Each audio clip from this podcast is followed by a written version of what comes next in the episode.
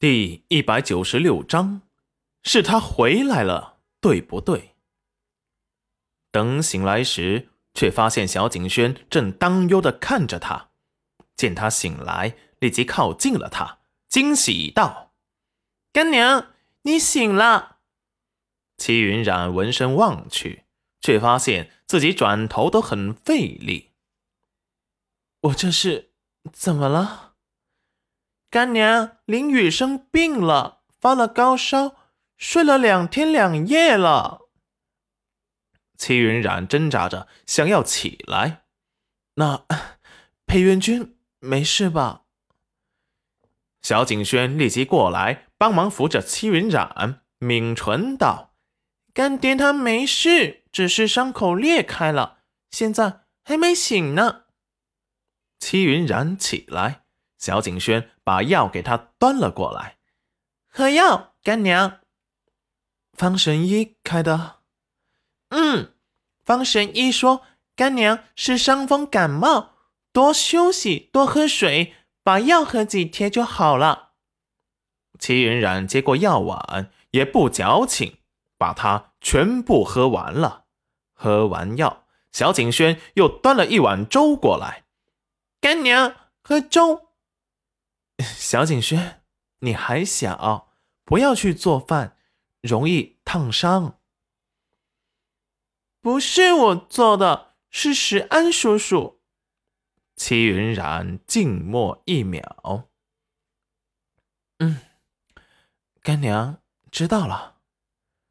吃过粥，齐云染又在药效下迷糊的睡，迷糊的睡了过去。小景轩空碗端了出去洗掉，也不打扰戚云染的休息。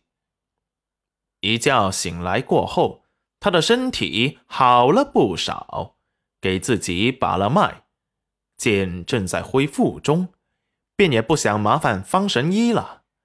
想起裴元君的反常，戚云染开始还有些心虚，可是最后他又理直气壮了。他一早就告诉过他，他不是他的媳妇儿，他不相信，他也没办法呀。而且他也不止一次说过。虽然不知道他为什么有了袁叔的记忆，但是绝对怪不到他的头上，他也是莫名其妙的输穿了。裴元君这一睡就睡了三天。急得石安暴躁的都生出了不少白发，外面又下着大暴雨，石安完全顾不上，心中的怒气发泄不出，一开始就下了令，立即去镇上地躺市搜索刺客，抓到乱刀砍死，五马分尸。见几日没有进展，石安也亲自上阵了。他们只抓到几个小人物，却被他们一抓住就咬毒自尽了，被愤怒的暗卫们剁成了肉泥。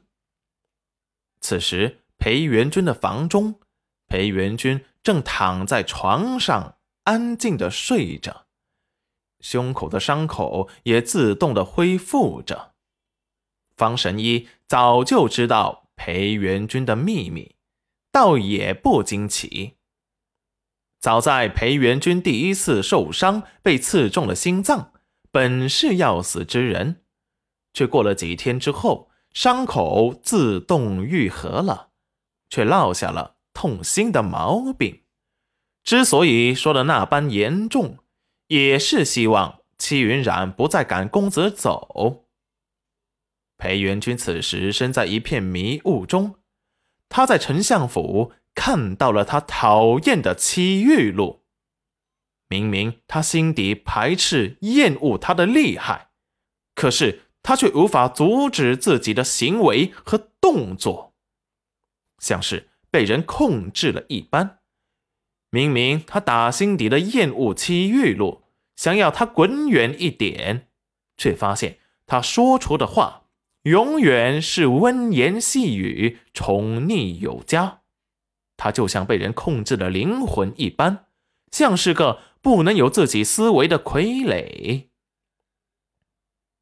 他还惊恐的发现，不管他想说出什么伤害、恶毒、攻击他的话，到了最后说出口的都是赞美、夸奖他的。他仿佛中了魔杖，被人给控制住了。他还故意来勾引他，他恶心的吐了。只有在极度抗拒达到顶点的情况下，他才能掌控着一会儿他的行为和身体，愤怒的想要把他给掐死，和他同归于尽。却总在他快掐死他的时候，他被人救走。周围全是他身后势力的人，妄想掌控着他。他一时没有防备。被最亲近的娘背叛，中了别人的招。齐玉露这个恶毒的女人，私下里杀光了所有接触过她的女人，全被他看在了眼里。他却还在他的面前假装柔弱，装无辜。